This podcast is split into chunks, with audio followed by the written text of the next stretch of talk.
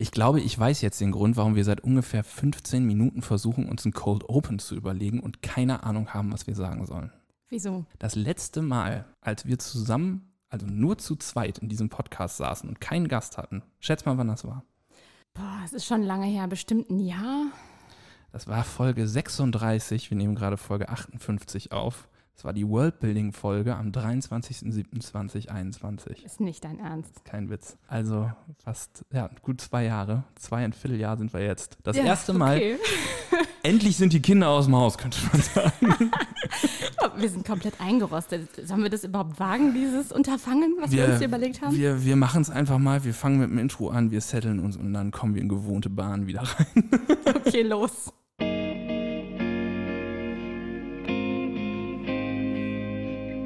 Pergament und Mikrofon.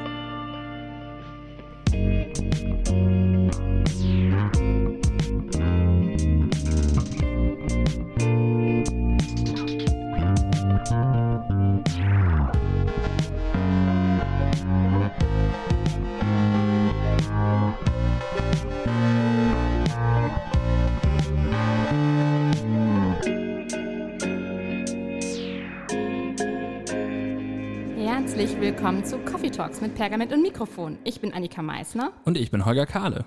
und das klappt doch wie eh und je. Das machen wir auch jedes Mal. Stimmt. Es ist wirklich, finde ich, eine ganz, ganz seltsame Situation. Äh, Das ist, glaube ich, das erste Mal, dass ich vor mir keine Forscherbiografie habe, dass ich vor mir keine zehn Fragen habe. Die wir uns im Vorfeld überlegt haben und ja, Genau, wir haben nämlich gedacht, wir gehen mal wieder so richtig back to the roots, so richtig zurück auf das, was wir, was wir früher gemacht haben. Ähm, nämlich einfach mal ein Gespräch unter uns beiden. Und ich finde es auch eine gute Gelegenheit, weil ehrlich gesagt, Holger, ich vermisse dich auch einfach, ne? Also du bist ja äh, weit, weit weg in der Unverwaltung. Campus, ich bitte dich. Ja, ich meine, ansonsten saßt du immer mir gegenüber am Schreibtisch und jetzt ist es so, ja, ich habe einfach gar keine Gelegenheit mehr, dir viel zu erzählen. Das können wir jetzt einfach im Podcast machen. Genau, und dann können wir das, können wir das so überlegen, dass wir, wie wir das damals auch gemacht haben, über die tagesaktuellen Themen und dieses Mal verbinden wir das Nützliche mit dem Schönen. So. Genau, und, und reden über das, über das wir eh reden wollten und halten einfach ein Mikrofon dazwischen. Ne? Das machen wir so. So ist ja auch, ich meine, so ist dieser Podcast entstanden, also wenn man so will. Genau, genau, wir, wir gehen zurück zu unserem Ursprung. Weißt du, die ersten Hörer haben sich jetzt und Hörerinnen haben sich gerade schon verabschiedet einfach. Das du, die- kann ich, kann ich verstehen. Aber es gibt ein spannendes Thema, über das wir reden können. genau, genau. Äh, fang an, was, was machen wir heute? Ja, uns erwartet ja hier an der RUB eine richtig tolle Tagung. Und zwar ist das die Tagung des Studiengangs Maß, eine Studierendentagung, die ähm, die Studierenden selbst organisiert haben. Die findet am 18. bis zum 20. Oktober hier an der RUB statt. Und ich finde, das ist mal eine gute Gelegenheit, ja, ein bisschen über die Tagung zu plaudern. Genau, also wir müssen natürlich jetzt so ein kleiner Spoiler, nee, Spoiler, das ist das nicht, kleine Klarstellung, wir nehmen das jetzt natürlich nicht heute am dem Freitag auf, also wir sind ein bisschen früher, aber wenn ihr das hört, ab dem Freitag, dem 13. sind wir, glaube ich, dann raus, perfekter Termin, äh, quasi Mittwoch fängt das dann an, ähm, dann geht's, geht's los mit dieser Tagung wir haben gedacht, Mediawatt hat ja auch schon eine ganze Menge Werbung dazu gemacht, äh, schließen wir uns an das Ganze natürlich an und möchten gerne diese Tagung promoten, das ist einfach ein tolles Thema. Absolut. Und ich will das hier nochmal klarstellen. Mediawatt hat es schon mal so ein bisschen erklärt, weil einige ähm, glauben, Mediawatt wäre ein, ähm, ja, ein, ein Format für sich. Wir sind hier alle unter dem Dach Pergament und Mikrofon mit unseren verschiedenen kleinen Podcasts. Zum einen eben die Coffee Talks, die Holger und ich hier bestreiten, aber eben auch Mediawatt. Ähm, Neu und veröffentlicht neu und von veröffentlicht. Michael, genau. Das sind die, das sind die, die im Moment äh, aktuell sind. Vielleicht kommen demnächst ja noch mehr dazu, aber auf jeden Fall sind wir alle unter einem Dach und bei Instagram werdet ihr es wahrscheinlich schon bemerkt haben, dass wir, so ist der Plan, ab Oktober auch zusammen sind. Also ähm, Mediawatt wird dann auch äh, genauso wie neu und veröffentlicht und wie die Coffee Talks unter einem Dach ja, posten bei Pergament und Mikrofon. Alle unter einem Dach. War, glaube ich, auch mal eine Sitcom in den 90ern. Habe ich als Kind immer geguckt. Also folgt uns auf Instagram, falls ihr das noch nicht macht. Pergament und Mikrofon heißen wir da. Ja, genau. Thema dieser Tagung. Hattest, hattest du schon gesagt? Ich bin. Ich Nee, bleibe hab ich nicht. Ich total- hab einfach Dann, dann sag Viel mal. anderes gelabert. Was ist das Thema? Thema der Tagung ist Making Truth, Spannungsfelder, Strategien und Figuren der Wahrheitsproduktion in der Vormoderne. Das Ganze findet hier an der RUP im Beckmannshof statt. Äh, an dem Mittwoch ist es noch, da ist es noch nicht im Beckmannshof, sondern da äh, findet es in GB 560 statt. Da ist äh, die Begrüßung und ähm, eine Keynote. Und äh, dann ab dem Donnerstag sind, ist man im Beckmannshof, das ist unten in der Nähe, quasi südlich von GB, wenn man hier als Bochumer ist, in der Nähe vom, äh, vom Botanischen Garten. Eine sehr schöne Location, muss ich allerdings auch sagen, ich habe da geheiratet. Ich wollte gerade sagen, ja, okay, keine Werbung an dieser Stelle. Also, ihr müsst euch nicht denken, dass Holger dafür jetzt hier Geld bekommt oder so, dass er die Hochzeit im Nachhinein erstattet kriegt. Nee, das, leider nicht. Fall. das das wäre aber mal echt eine Methode. okay, was wir uns überlegt haben für heute ist, ähm, dass wir diese Tagung als Ausgangspunkt nehmen, wie würden mit einer ganz typisch propädeutische Frage, wie würden wir eigentlich an so eine Tagung rangehen? Wir haben vor uns jetzt den Call for Paper liegen, den gehen wir gleich einmal kurz mit euch durch. Worum geht's denn eigentlich? wichtig. Leider muss ich dazu sagen, der Call for Paper ist jetzt natürlich schon abgelaufen, weil Mittwoch ist ja schon die Tagung. Das heißt, das Programm steht schon. Aber äh, wir haben gedacht, wir machen jetzt so retroaktiv, wie wären wir da dran gegangen, wenn wir uns beworben hätten. Ich sag mal so, vielleicht fällt ja jemand aus, dann, dann können wir, weißt du, einfach so aus dem Stegreif kurz, da, äh, kurz da reinspringen und, und ein bisschen die Studierenden da nerven. Ja, das genau. kommt bestimmt richtig gut. Ja, total. Einfach, einfach selbst einladen. Äh, genau. Und, und wir dachten, wir gehen das mal durch. Und jeder von uns hat sich ein paar Gedanken darüber gemacht, aber nicht allzu viele, weil wir gedacht haben, wenn man so ein Call for Paper liest dann und überlegt, wie, wie, wie komme ich eigentlich auf ein Thema, was ich da mache, dass wir euch ein bisschen teilhaben lassen, wie wäre unsere erste Herangehensweise und wie würden wir dann vielleicht auch weitermachen, um das Ganze auszuarbeiten. Voll, das ist ja durchaus was, was einem im Wissenschaftsalltag so begegnet. Also, keine Ahnung, äh, es flattert ein Call for Paper rein und man denkt, boah, mega, mega cooles Thema, möchte ich unbedingt was zu machen, aber was? Ich wollte schon immer mal nach Bochum in Beckmannshof und Klar. jetzt gibt es da ein Thema oder was weiß ich nicht was. Ich weiß, wer da gerade äh, vielleicht kommen sollte oder Leute haben schon gesagt, dass sie da dran interessiert sind und ich möchte da natürlich auch hin. Was mache ich dann? Ne? Also sollen wir mal anfangen? Ja, willst du mal ähm, den ersten Teil äh, vorlesen? Ja, genau. Also wir stellen euch den Call for Paper, wenn wir das dürfen. Ich gehe mal davon aus, dass wir das dürfen, auch noch mal auf unsere Homepage, damit ihr den auch noch mal da nachlesen könnt. Also falls ihr das jetzt gerade irgendwie über euer mobiles Endgerät hört, macht auch nebenbei unsere Homepage auf, dann könnt ihr das direkt mitlesen und feststellen, wie oft ich mich verlese. Wahrheit ist nicht erst seit Beginn der Moderne ein umkämpftes Gut. Was als wahr akzeptiert werden und die Grundlage für Handeln, Sprechen und Denken bilden soll, muss zunächst behauptet, vermittelt und durchgesetzt werden. Macht Sinn. Ja. Wahrheit ist so einerseits mit den Medien und Strategien, Institutionen und Agenten verbunden, die ihr Geltung verschaffen und sie präsent halten, andererseits auch mit der Frage, welches Wissen über die Welt, ihre Geschichte, Gott oder den Nächsten zur Verfügung steht, inwiefern Konkurrenz oder Zweifel erzeugt werden und wo Gewissheit herrschen soll. Das finde ich spannend, weil damit wird Wahrheit nicht nur ein Gut aus sich selbst heraus, sondern muss halt auch braucht eine Inszenierungsform. Ja, genau. Und dann kommen Medien und Strategien ins Spiel und das finde ich äh, wieder ganz spannend. Und da muss ich auch direkt dran denken, Vormoderne und Medien, Med Medienumbruch, Buchdruck und so, da kommen bei mir direkt ganz viele ähm, ja, Themenfelder ploppen da auf. Genau, und, und das ist ja das Interessante, wenn man sonst eigentlich über Making Truth äh, oder Wahrheit spricht, dann sprechen wir heutzutage ja immer über alternative Fakten, alternative Realitäten und so weiter. Und das ist ja schon eine interessante Sache. Also einmal kurz die Analogie zur Moderne. Ich versuche es heute auf ein Mindestmaß zu halten. dass, dass du eben mit Fake News ankommst und eine Basis das glaubt, weil es ein bestimmter Akteur sagt in dieser Situation, weil man einer bestimmten Person, zum Beispiel einem ehemaligen amerikanischen Präsidenten, eine Geltung zuspricht als Anhänger von ihm und deswegen sagt, alles, was er sagt, ist wahr. So ja, oder auch einer bestimmten Plattform, ne? Also je nachdem, wo das promoted wird. Äh, Genau. Ja, Genau, oder dass man sich als Plattform einfach Truth Social nennt oder sowas. Ne? zum Beispiel. Wo Institutionen und Personen in Widerspruch zueinander treten und Möglichkeiten der Gewinnung und Vermittlung von Wissen zunehmen, muss Wahrheit wiederhergestellt werden und neu wahrnehmbar gemacht werden. Das gilt etwa für die antiken Rezeption. Jetzt ganz zentraler Punkt bei einem Call for Paper. Wir haben unser Thema genannt, was wollen wir eigentlich machen und jetzt müssen wir den Leuten mal irgendwie klar machen, in welchem Bereich sind, sehen wir uns eigentlich und was wollen wir da eigentlich machen. Erstmal haben wir den Leuten Bock aufs Thema gemacht und jetzt ähm, Und jetzt sagen wir euch genau, wie, wie könnt ihr eigentlich mitmachen? Teilnahmebedingungen. ähm, das gilt etwa für die antiken Rezeption des 9. Jahrhunderts, die im 12. und 13. Jahrhundert neuen Aufwind erfährt. Es gilt auch, wenn arabisches Wissen die lateinische Schriftkultur erreicht und im 13. Jahrhundert Universitäten gegründet werden. Neue Impulse geben aber auch die Erschließung zuvor unbekannter Handelswege oder die Veränderung medialer Bedingungen, darauf hattest du ja gerade angesprochen, ne? etwa durch die europäische Papierherstellung oder den Buchdruck. Schließlich eröffnen Renaissance-Humanismus und Reformation ihre eigenen Spannungsfelder der Wahrheitsfindung, bevor letztere im konfessionellen Zeitalter der frühen Neuzeit aufgeht. Und da sieht man schon, dass echt also dass diese Tagung ein ganz breites Spektrum umfasst. Ne? Also vom Frühmittelalter bis hin äh, zur frühen Neuzeit. Ja, und also jegliche Themenfelder sind da, ähm, die man da einreichen kann. Sozusagen. Ja, ja, genau. Das, das ist natürlich, wenn du, wenn du so ein Thema hast, was so allgemein ist, ist es natürlich auch ganz schön, weil jeder kann in seinem Bereich dann schauen. Das macht sehr anschlussfähig. Und gerade für eine Studierendentagung ist das super, weil man natürlich ein sehr breites Klientel damit anspricht. Und du musst nicht vorher ein Seminar besucht haben oder so, um bei sowas mitmachen zu können, weil man will ja auch Leute von außerhalb bei sowas haben.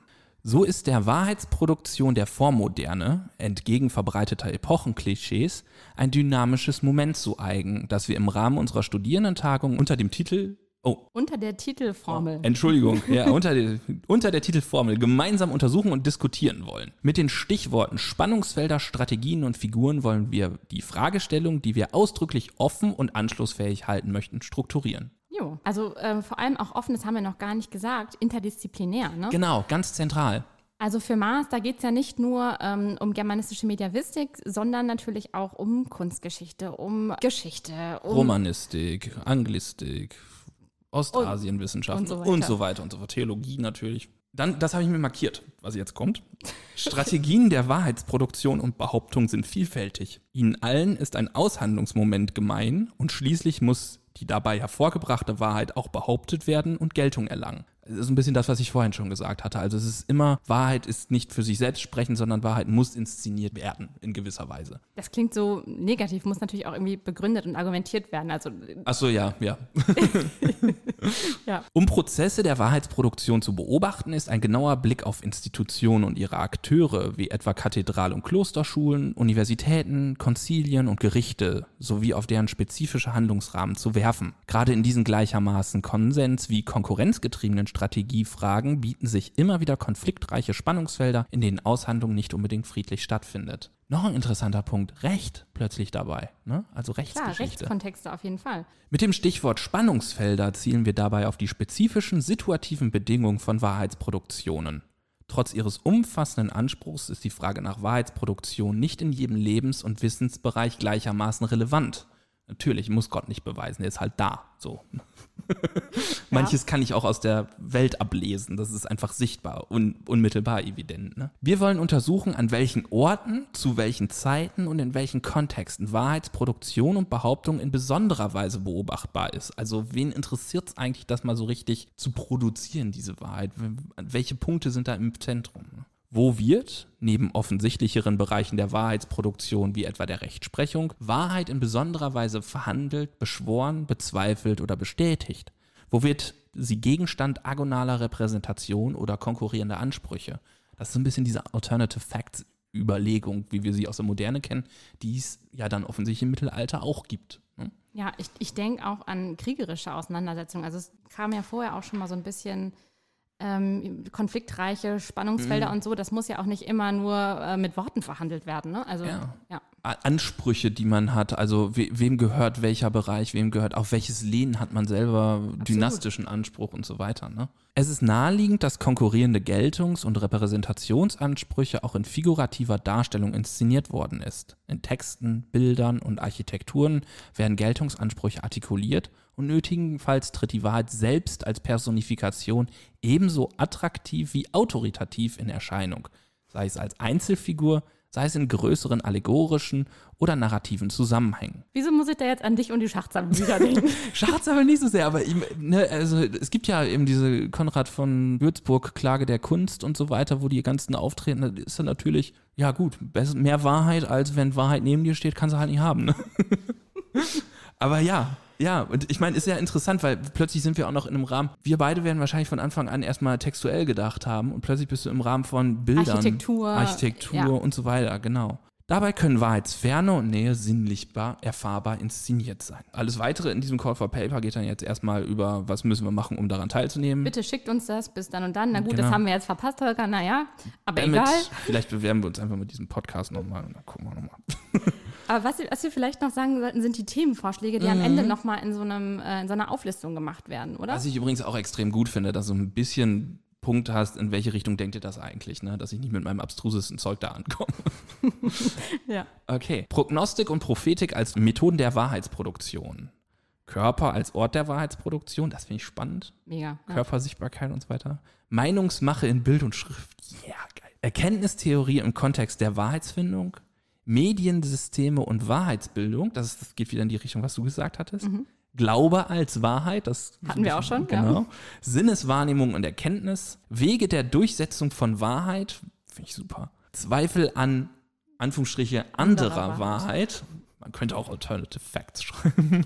Synkretismen als Aushandlungsstrategie, Kampf der Wahrheiten, Wahrheit in der Rezeptionsgeschichte, auch total interessant, wie, wie versucht man vielleicht auch etwas retroaktiv zu inszenieren. Ne? Also, ja, voll. Ja. und Gesten und Objekte, gerade in so einer sehr rituell inszenierten Welt wie der des Mittelalters total spannend, ne? wo symbolische Kommunikation so viel zählt und so. Da sind wir auch wieder bei bildlichen Darstellungen oder so, ne? Also Mhm, genau. welche, welche Gesten da gemacht werden, bla. So, also super spannendes Thema. Ähm, für diejenigen, die jetzt, äh, denen es jetzt wie Schuppen von den Augen fällt, ähm, kann, ich, kann ich nur sagen, geht halt Mittwoch dahin. Und wir sagen euch jetzt, was wir gemacht hätten, wenn wir da gewesen wären als, als Vortragende.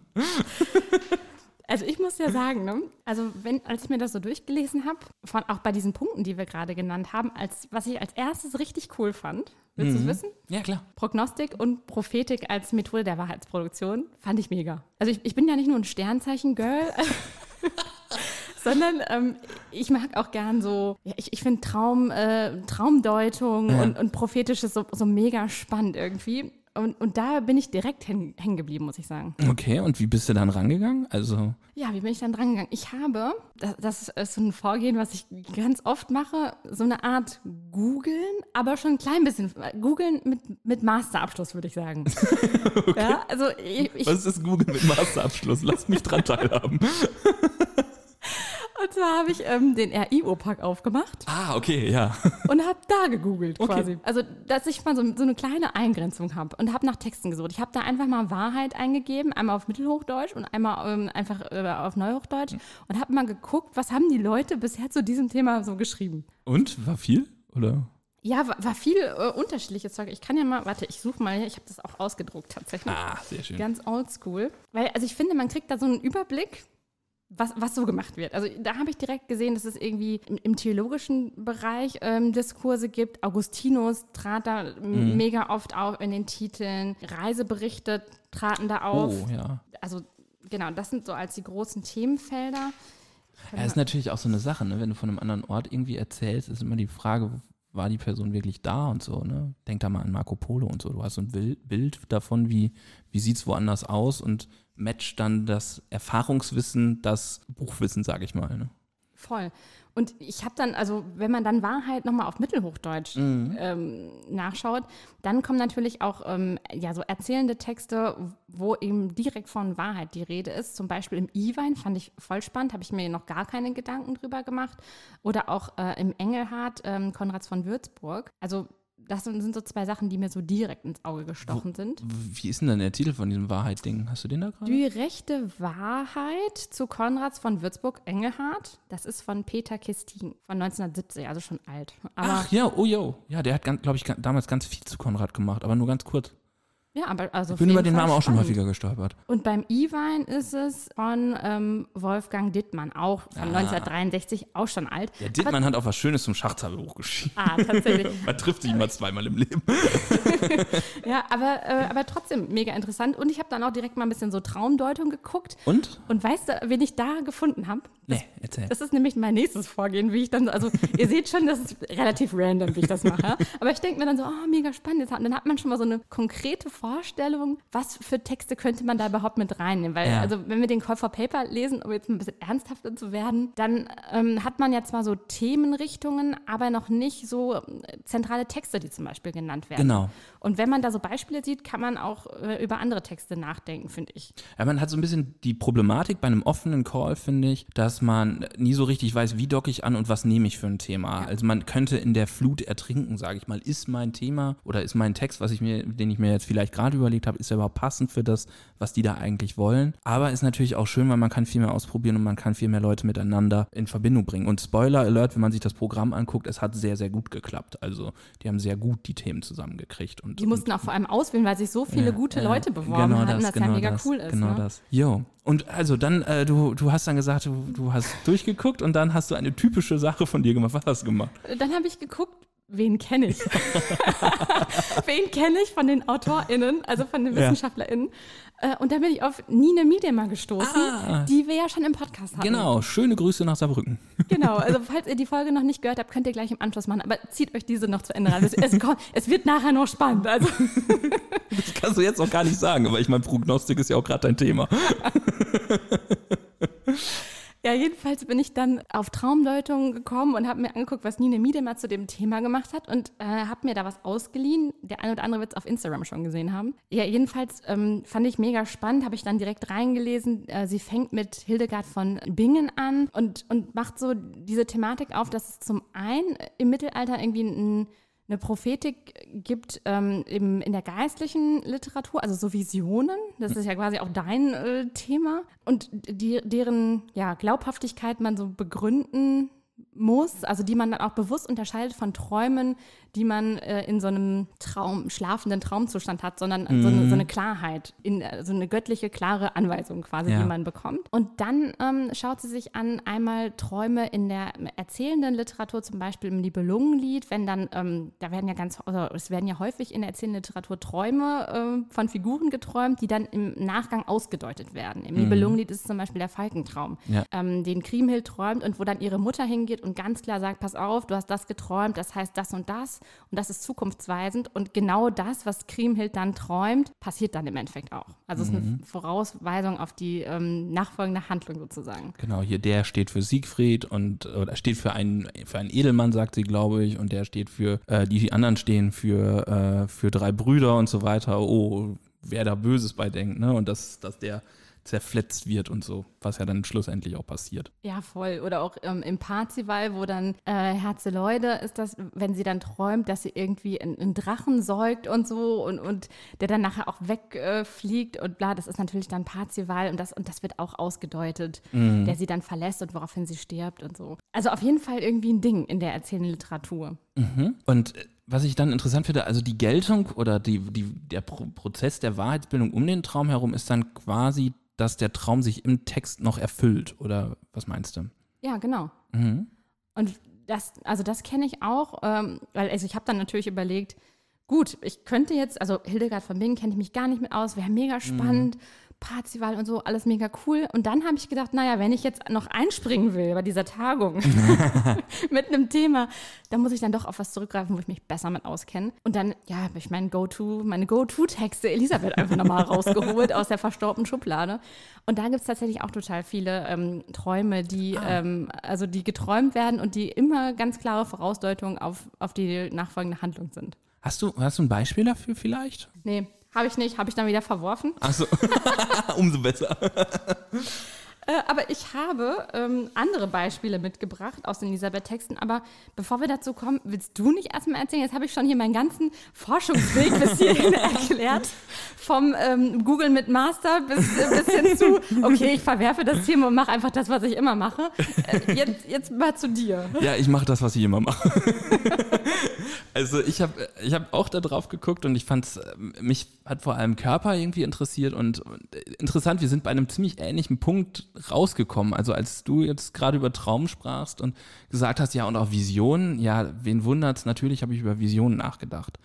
Das hängt einerseits damit zusammen, weil ich das für mich immer total spannend finde, dass Visionen ja nicht biblisches sind. Also das passiert ja nach ich sag mal, nachbiblischer Zeit, das passiert im Mittelalter. Und dass die aber trotzdem einen unglaublichen Geltungsanspruch haben, weil diese Leute ja in gewisser Weise auserwählt sind, Gottes äh, Reich zu sehen. Und ich habe immer gedacht, von wegen, warum glaubt man denen eigentlich? Also heutzutage, wenn irgendjemand um die Ecke kommen würde und erzählen würde, übrigens im Jenseits sieht so aus, dann würde man sagen, hat der zu viel gekifft.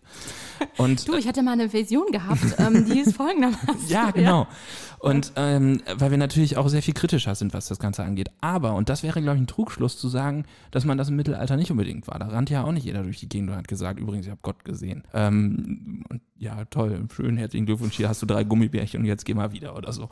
Sondern das Prinzip war ja schon immer, dass da auch ein Geltungsanspruch hinterstand und dass man damit natürlich auch was ausdrücken wollte. Und ich habe mich immer gefragt, wie kriegen die das hin, dass man denen das glaubt? Wie kriegt man das hin, dass ein, ein Visionstext entsteht und der in irgendeiner Form eine Geltung entwickelt? Weil ganz häufig sind diese Texte ja auch gerade ab dem 12. Jahrhundert genutzt worden, um damit Originalpolitik zu machen. Ja, also wir haben mal vor Urzeiten über die Vision des Tunuktalus gesprochen. Ja. Oh, wann war das denn nochmal? Äh, ich guck mal eben nach, habe ich mir aufgeschrieben. Folge 19, die Leiden des Mr. T haben wir sie genannt. Okay. 27.11.2020. Okay, wir wow. waren so jung. Das war in einem anderen Leben, ihr Lieben. Aber wirklich, Corona gebeutelt kamen wir hier zusammen und sprachen das Mikrofon über die Vision. Hört in diese Folge vielleicht einfach nicht rein am Ende. ähm, und äh, da haben wir schon mal darüber gesprochen. Da haben wir uns ja aber eher mit Räumlichkeiten und Orten, wie beschreibt man überhaupt das Unbeschreibliche? Mhm. Ja? Also wie beschreibt man die Hölle, wie beschreibt man den Himmel damit auseinandergesetzt?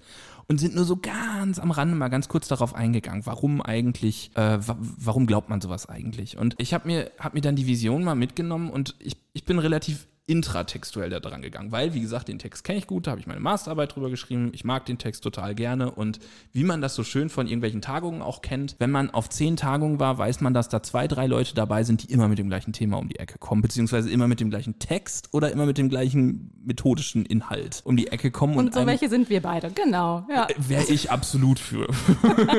also, während du noch sagst, ich gucke mir mal was Neues an, bin ich zu faul.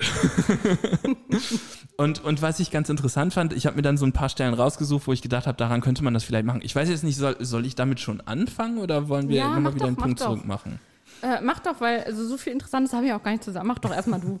Okay, und zwar, was ich dann interessant fand, dieser, dieser Text hat ja einen Prolog, darüber haben wir damals besprochen. Ich verführe noch mal ganz kurz in den Text ein, für die, die die Folge vor fast drei Jahren nicht gehört haben. Wow. Mhm. äh, nicht gehört haben oder sich nicht mehr daran erinnern können. Die Vision des Nuktalus ist ein Text, der so um 1190 entstanden ist, im Kloster Windberg, ein Prämonstratenserkloster. Könnt ihr googeln, was das ist, Laienbewegung und so weiter. Und äh, dieser Text basiert auf, einem Lateinisch, auf einer lateinischen Vorlage, die knapp 40 Jahre vorher entstanden ist, in Regensburg sehr wahrscheinlich, und beschreibt die Vision des Namensgebers Tnukdalus oder, oder auch Mr. T. Mr. T oder Tundalus oder wie auch immer. Das wiederum ist ein irischer Ritter, der bei einem Gastmahl, bei einem Schuldiger in Ohnmacht fällt. Er fällt da einfach um und ähm, ist quasi wie tot.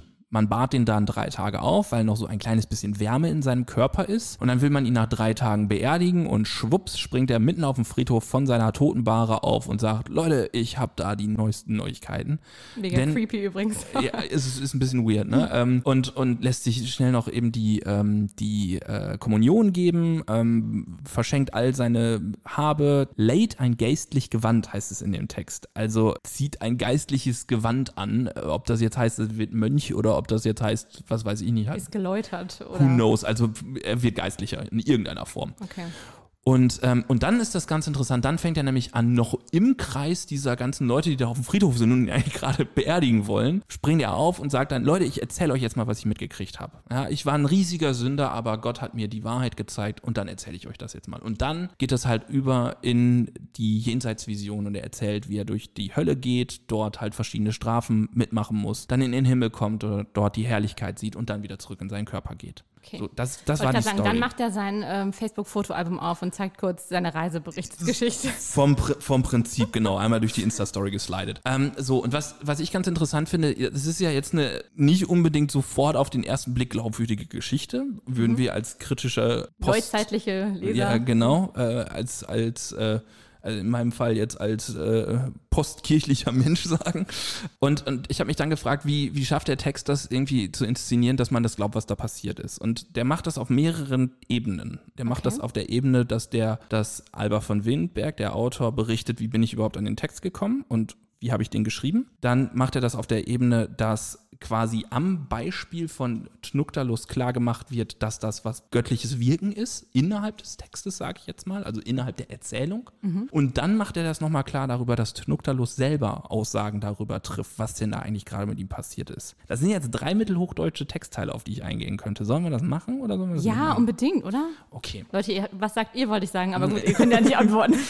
also entscheide ich das jetzt hier für uns. Ansonsten müsst ihr jetzt gleich mal, keine Ahnung, 15 Sekunden skippen oder so, oder 20 oder 30 oder 5 Minuten.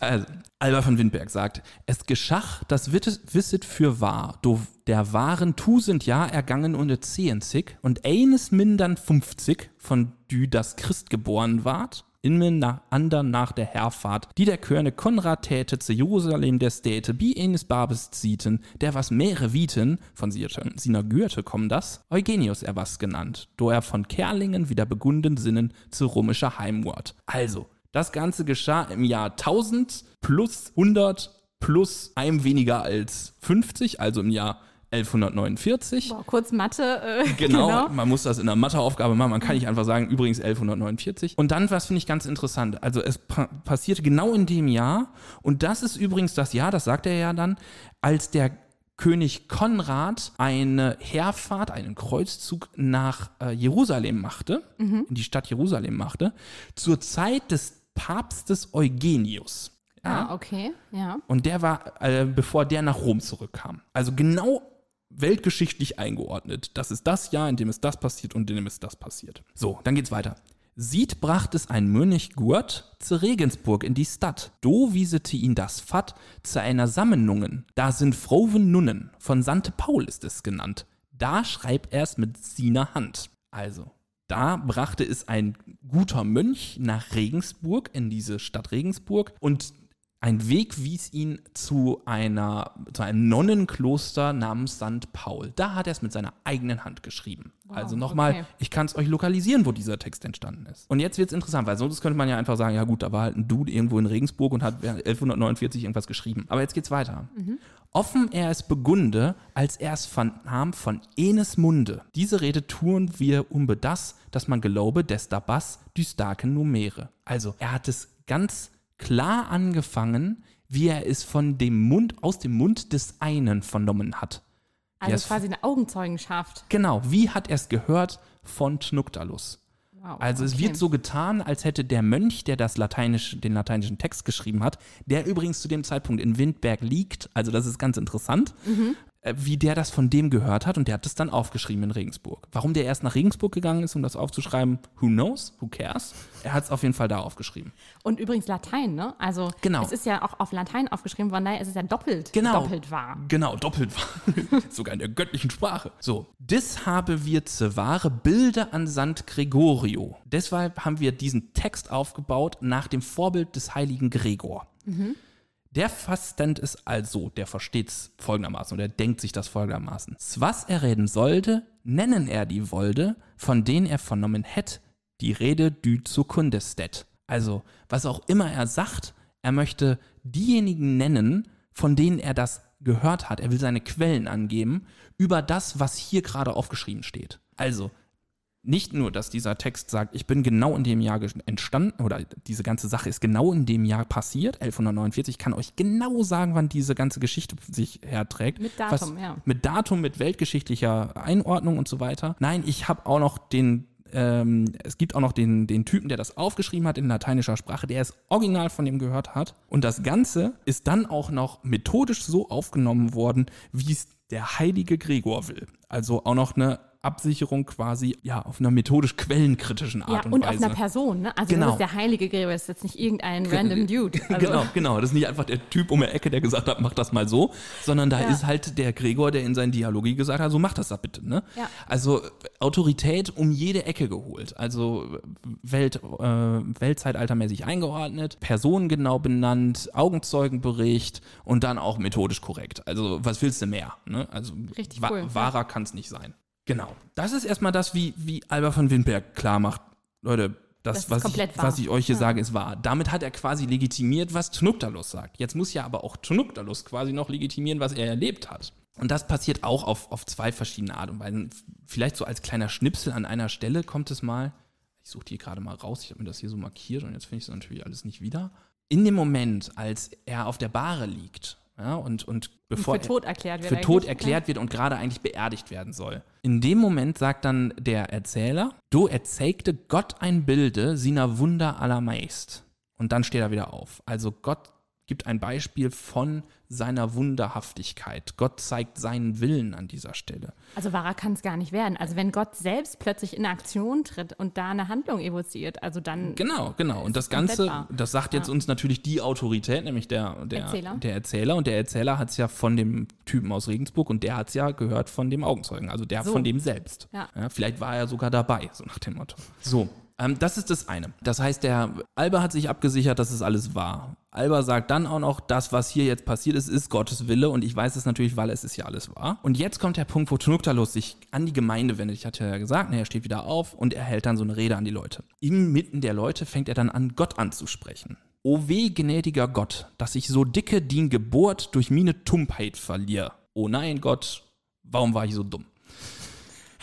Diese Übersetzung ist wunderbar. genau. Ich was dir widerbrüchtig je. Also ich war immer im Wortbruch gegen dich. Meere ist miner Sünden, denn jemand gezellen könne. Viel ist des Grieses in dem Meer miner Sünden ist noch mehr. So mannig Lob hat nicht der Wald, so mine Schulde mannigfalt. Also meine, ich habe zu viele Sünden, als dass man sie zählen könnte. Ich habe mehr Sünden als Gesteine im Meer sind. Ich habe mehr Sünden als Laub in den Wäldern ist. Also echt viele. Svir groß ab min Schulde sien, Michel größer ist die Gnade dien. Aber egal wie hoch meine Schuld ist, deine Gnade ist noch größer. Das mag ich viel wohl jähen. Und das finde ich die spannendsten Worte. Okay. Das mag ich viel wohl jähen. Kann man zweierlei interpretieren. Entweder das mag ich, also hierhin bezeugen, das mag ich bezeugen. Das kann ich jetzt sagen, weil ich bin ja durch die Hölle gegangen und ich bin ja wieder hier. Ja. Aber der Typ ist umgefallen, lag drei Tage mit einem Lützel Würmer, also mit einem kleines bisschen äh, Wärme noch in seinem Körper, lag er auf dieser Bahre, wurde zu seinem Grab gebracht und genau im richtigen Moment steht er auf. Er selbst kann Zeugnis davon sein. Sein, Sein Körper, Körper. sein Zustand Wie ist cool Zeugnis ist davon. Denn? Ja. Ja, also diese Doppeldeutigkeit. Und dann, es ist schien an mir geschehen. Es ist ganz offensichtlich mir passiert oder an mir ablesbar, an mir An sichtbar, an sichtbar. Mhm. mir geschehen, an meinem Körper geschehen. Wer möchte, Herre, besunder die mannigfaltigen Wunder Elü fürbringen? Wer könnte schon von all deinen Wundern berichten, lieber Herr? Ich was geschieden hinnen, den Lieb hätte ich verwandelt, an der Seele was ich tot, mit Rechte, was mir verteilet, nu hast du mich geheilet. Also ich war tot, ich war weg, mein, ich stand vor dem jüngsten Gericht und jetzt hast du mich geheilt. Also vom Prinzip gibt er auch nochmal die Begründung, Leute, guck mal, ich war tot, jetzt bin ich wieder da, yay. Und das ist wahr. So. Ja. Und das Ja. ist doch schon alleine Begründung genug dafür zu sagen, dass das, was ich gesehen habe, wahrscheinlich wahr ist, weil ich habe es ja auch gesehen und es ist ja auch an mir passiert. Ja? Also insofern macht der Text so ganz viele Strukturen auf, wie Mhm. der Text selbst, also wie der Autor seinen Text legitimiert, wie der Autor die Wahrheit des Textes legitimiert, wie der Sünder, sage ich mal, sich legitimiert und wie damit für die umgehen, ihn umgebende Gemeinde auch diese ganze Situation legitimiert wird. Und aus der kommt ja dann quasi wieder derjenige, der das als Augenzeugenbericht von ihm gehört hat. Wow, das, ja. Also wenn ihr jetzt noch dran seid, Leute. ähm, aber ja, also wa- was ich total spannend finde, ist, dass hier auf unterschiedlichen Ebenen quasi Völlig. mit Wahrheit, also Wahrheit ähm, Ja. bezeugt wird, ne? Genau. Auf Diskurs und, und auf äh, Histoire-Ebene Ja, sozusagen. genau, genau. Und das ist richtig spannend gemacht. Und, und vor allem werden ja da auch zentrale Begriffe mit aufgefasst, die, die jetzt hier bei der Tagung eine Rolle spielen. ne? Wir haben über die Körperschaft gesprochen. Ähm, wir haben, ich weiß gar nicht, was, was da jetzt noch für, ähm, also das mit dem Körper ist mir so mega durch. hängen geblieben. Genau, Kör Körper als Ort der Wahrheitsproduktion hätte ich jetzt mal gesagt. Das ist es relativ eindeutig. Man, man kann natürlich auch noch über spätere Sachen, wenn er dann da gefoltert wird und sagt, kein Mensch, sagt dann ähm, Alba immer wieder, beziehungsweise in dem Maße ist es dann ja eigentlich Schnuckterlust, der das selbst erzählt, äh, der sagt immer wieder, kein Mensch kann überhaupt sagen, wie groß äh, diese, diese Schmerzen sind, die ich erlitten habe. Äh, ist ja auch noch wieder dann der Körper, der malträtiert wird, ist dann wieder ein Moment der Wahrheit, weil es unsagbar ist. Und dadurch, dass es unsagbar ist, ist es umso wahrer. Ja, Ja, ja. Weil wenn man es beschreiben könnte, dann, ne? also das ist der Gedanke dahinter. Christine Lechtermann hat da mal einen tollen Aufsatz zugeschrieben. Wir verlinken euch äh, hoffentlich alles, was wir hier sagen. Nein, wir verlinken euch natürlich alles, was wir hier sagen auf unserer Homepage. So, also im, im Prinzip ist es also Körper, hatte ich jetzt so überlegt, Körper als Ort der Wahrheitsproduktion, Glaube als Wahrheit, weiß ich nicht so ganz. Vielleicht geht es in die bisschen, Richtung. ja. Ja, ich Ich glaube meine, nicht, Gott das, was selbst die hier tritt ja denken. Mhm. da auch auf und so. Also kann man schon so ein bisschen. Ich habe mich gefragt, ob Sinneswahrnehmung und Erkenntnis auch mit dazugehört. Aber ich glaube, das ist nicht so sehr das, was die hier denken, in einem analytischen Weltbeobachtungsprinzip, sondern eher, aber es ist halt eben Naja, diese jenseitige Visionen, Wahrnehmung. ja, in den Visionen selber geht es ja ganz viel auch um Sinne und, und sinn, sinnliche Wahrnehmung von, auch von Schmerz und so weiter. Also ich finde, ja, also das hast du jetzt in dem kleinen Exkurs hier nicht behandelt, aber Mhm. könnte man. Genau. Ja, ich finde, die sollten dich einladen einfach. Ja. Ja. aber ich meine, das ist, ist halt nur ein kleines Beispiel. Und jetzt wäre so ein bisschen der Punkt, das hat man jetzt am Text relativ schnell rausgefunden. Da muss man 100 Verse für lesen, sage ich mal, dann ist man da drin. Und das wäre jetzt so der Punkt, das wäre mein Ausgangspunkt. Und jetzt wäre willst du natürlich. weitermachen? Ja. Ich glaube, dann wäre erstmal der Punkt zu gucken, okay, wie sieht es denn eigentlich in der lateinischen Vorlage aus? Das Ja. ist ausnahmsweise wirklich mal ein Text, wo man das prima vergleichen kann, weil die Handschrift, die in Windberg lag, von der lateinischen Visio Schnucktali, die gibt es heutzutage noch. Also das kann man sehr genau die, die äh, Geschichte dieser, dieser Handschrift äh, nachvollziehen. Brigitte Pfeil hat die sogar mal ediert konkret. Also man kann wirklich den Text, den Alba vor sich liegen hatte, kann man daneben legen und könnte da gucken, wie macht der Text das eigentlich? Spoiler Alert, der macht es ganz anders. Und also der lateinische Text. Okay, willst du kurz, ganz kurz einen Hinweis geben, wie der anders oder wie anders er es macht? Der, der Text schafft Wahrheit vor allem durch äh, Explizitheit. Also ganz anders als dieser Text sagt, sagt er nicht, das kann man gar nicht beschreiben, sondern der beschreibt das so genau, dass man glaubt, der war dabei. Ah, okay. Also wenn dann zum Beispiel das Leid passiert und so weiter. Und auch die Art und Weise, wie die Geschichte gesagt wird, das macht er relativ ähnlich, dass er da zumindest mal klar macht, äh, da und da und da befinden wir uns gerade und so weiter. Aber er macht es jetzt nicht in die Richtung, dass er, dass er zum Beispiel sagt, ich habe das von ihm gehört. Also das behauptet er nicht. Aber er macht auch, also diesen Translationsprozess, sage ich mal, vom Augenzeugenbericht in den Text hinein, das immer weiter, das, das ist da nicht so stark. Okay. Ähm, aber insofern hat der alternative Form der Wahrheitsfindung. Und das finde ich dann auch interessant, wenn quasi ein Text, der das gleiche Ereignis, ich nenne das jetzt mal Ereignis, ist vielleicht der falsche Begriff, aber diese Visionserfahrung und diese Ereignishaftigkeit auf dem Friedhof, der quasi das gleiche Ereignis beschreibt und der sogar, wo die Texte in unmittelbarem Verhältnis zueinander stehen, der eine basiert auf dem anderen. Es ist glaube ich, echt spannend zu gucken, wie gehen beide Texte, die so miteinander zusammenhängen, mit dem Ganzen um und welche verschiedenen Faktoren von Wahrheitsproduktion haben die. Das wäre, glaube ich, der Punkt, wo ich gucken würde, wo ich Spannend, andocken ja. würde. Und, und da in so eine Art Vergleich reinzugehen, um zu schauen, haben die unterschiedliche Strategien und warum haben sie die vielleicht auch? Gibt es dann auch vielleicht als Überlegung oder als so ein Punkt, den man vielleicht für weitere Forschung dann rannehmen könnte, ist das etwas, was spezifisch Latein und spezifisch volkssprachlich ist? Oder da- auch und, und gattungsmäßig vielleicht auch. Ne? Wie sieht es in anderen Visionen aus? Genau, so genau. Also manche Änderungs- oder Bearbeitungstendenzen, glaube ich, hängen stark mit dem Publikum zusammen, dass Ja. man diese Explizitheit rausnimmt zum Beispiel, ist eine Sache, also dieses Hardcore, da wird jemand durchgefoltert und man beschreibt genau, wie alles in den Reihen fährt und was für Schmerzen er hat und so weiter. Glaube ich, hängt damit zusammen, dass dieser Text insbesondere für Prämonstratenserinnen geschrieben ist, also für, äh, für weibliche, äh, für ein weibliches Publikum. Nicht, weil Frauen nicht auf Gore stehen, sondern äh, viele, Also, das müssen wir schneiden. oh mein Gott. Ja, also nicht, nicht weil Frauen nicht auf Gore stehen. Mhm. nicht, nicht, nicht, weil Frauen nicht auf, so, äh, auf solche extremen Sachen stehen, das kann man ja gar nicht sagen, wie die Geschmäcker da sind, sondern vielmehr, weil die aus hochadligen Familien kamen und man damit quasi beschreiben würde, übrigens, so werden eure Verwandten gemartert. Könnte scheiße glauben. Ne? Ja, ja, voll. Ja, richtig cool. Und da müsste man natürlich gucken, wa- was macht die Forschung? Gibt es irgendwie schon was dazu? Genau, und das oder- wären dann wieder meine, meine typischen äh, Punkte, wo ich wieder, also Brigitte Pfeil hat dazu ein tolles Buch geschrieben, Maximilian Benz, mit dem ich jetzt letztens meinen Fanboy-Moment hatte, äh, Julia Weidbrecht, die wir schon da hatten, mit der ich meinen Fanboy-Moment hatte, die haben, äh, bei denen würde ich nochmal reinschauen und würde dann auch nochmal gucken, ich meine, das ist jetzt auch ein paar Jahre her, dass ich die Arbeit dazu geschrieben habe, ähm, würde dann nochmal gucken, was da in letzter Zeit so passiert sind. Da gab es noch zu legendarischem Erzählen, ist mal ein äh, Sammelband rausgekommen und vielleicht müsste man dann auch wirklich nochmal schauen, wie hat sich die Forschung insbesondere auch zum lateinischen Text weiterentwickelt. Ja. Das wären so die Anknüpfungspunkte, wie ich vielleicht den Vortrag vorbereiten würde. Ah, das sind ja schon echt ein paar konkrete Hinweise. Eigentlich ganz cool. Ja, ich bin auch, ärgere mich auch gerade ein bisschen, dass ich da nicht. Hättest, hättest du dich mal vorher darum Ja, aber es ist, ist ja auch eine Studierendentagung. Ich bin ja mittlerweile Verwaltungsmitarbeiter. die wollen mich da gar nicht. Damn it. Verdammt.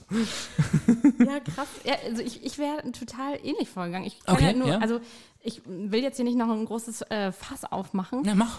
Äh, Soll ich, soll ich noch Mach ein Fass Fass, aufmachen? mach Fass auf. Okay. Mach Fass auf. Ähm, Ja, also ich, ich wäre genau ähnlich vorgegangen. Ich hätte auch ja mein Go, meine Go-To-Texte Elisabeth äh, rausgekramt. Ich habe ja schon von Traum erzählt, das Mhm. habe ich ja kurzzeitig dann wieder verworfen.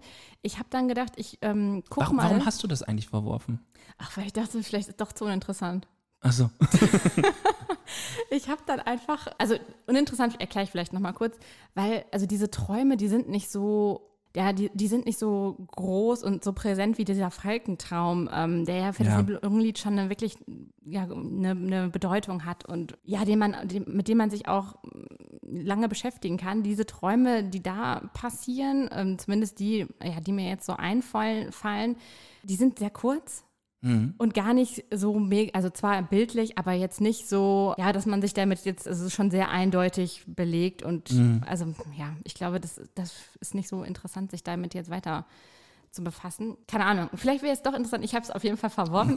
ich dachte mir dann, ich gucke mal nach dem Wort Wahrheit. Okay. Ich habe ähm, das Wort Wahrheit ähm, einfach durch alle Texte mal durchgejagt äh, in dem PDF Ja. und habe mir angeguckt, was für, wann wird das eigentlich benutzt. Ja, das ist spannend. Und das wird zum einen, das habe ich schon erwartet, irgendwie benutzt, genau ähnlich wie bei dir, dass man irgendwie ähm, seine Quelle so ein bisschen belegt. Nun ist es bei der Chanson de Geste ja so eine, so eine komische Mischform aus einem ja, Bericht mit einem historischen Hintergrund im weitesten Sinne, sage ich mal, mit historischem Personal, was zum Teil, wie zum Beispiel Kai der Große da mitspielt, aber eben jetzt nicht mit so einer Jahreszahl und so, Klar. so ganz präzise wie in einer Chronik oder so das der Fall wäre, sondern es wird nur so ein bisschen anzitiert, sage ich mal.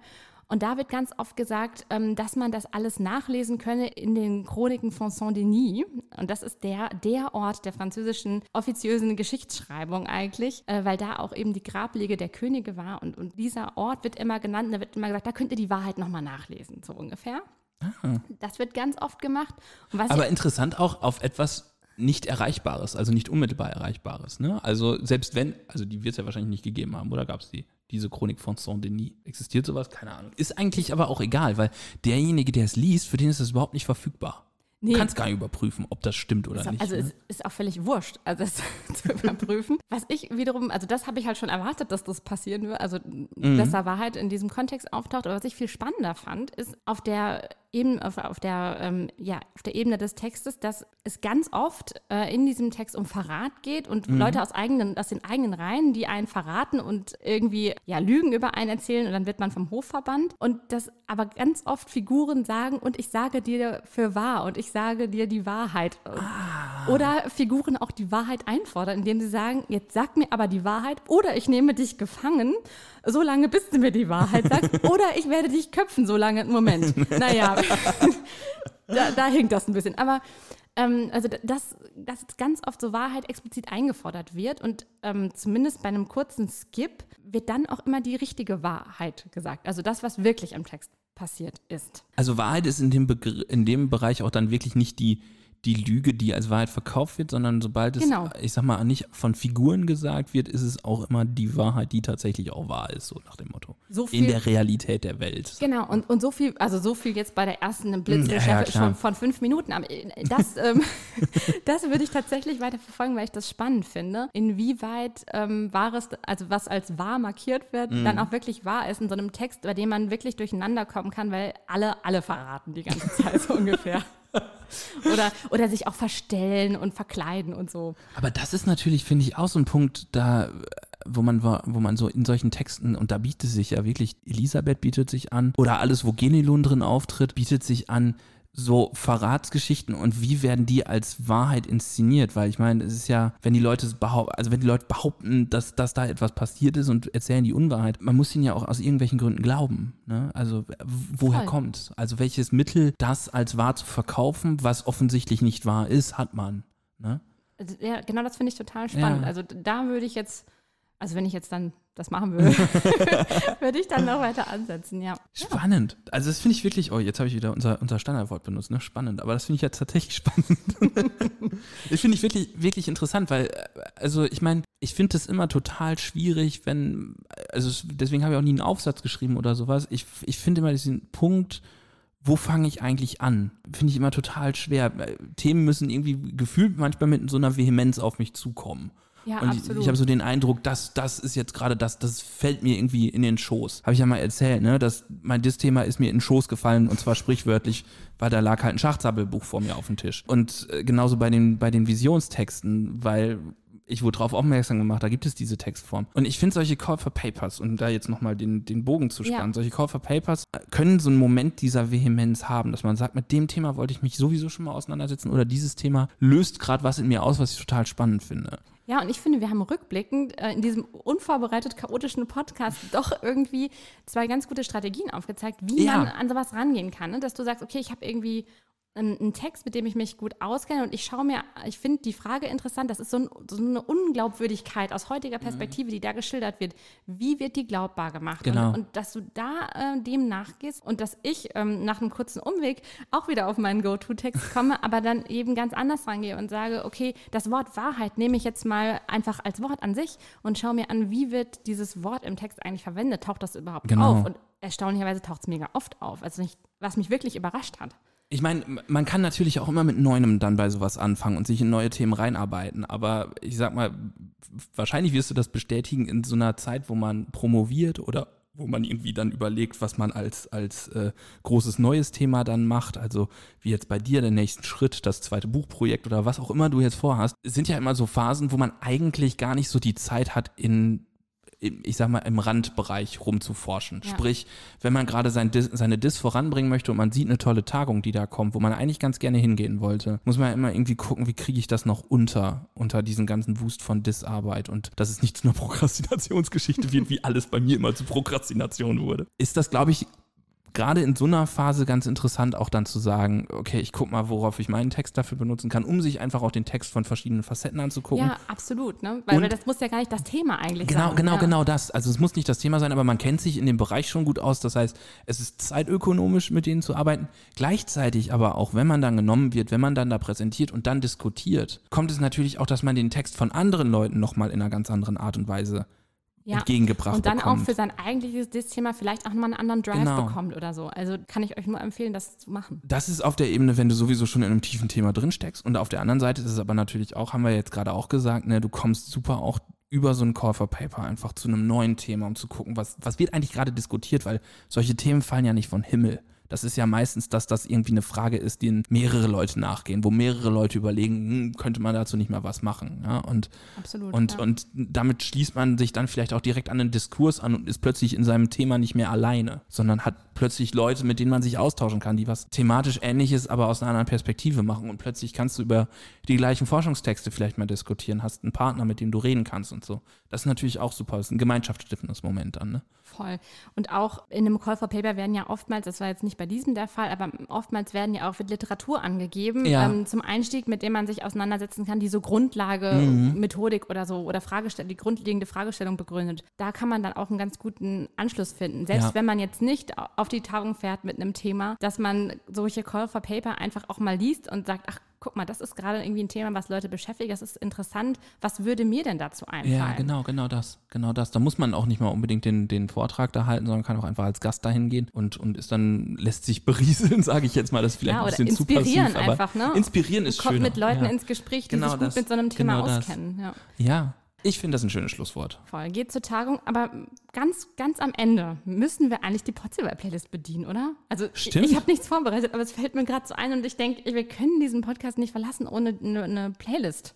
Eintrag, ne? Ja. Ich habe tatsächlich vorher überlegt. Das war das Einzige, was ich vorbereitet habe. Und ich, Ist es Tatsächlich?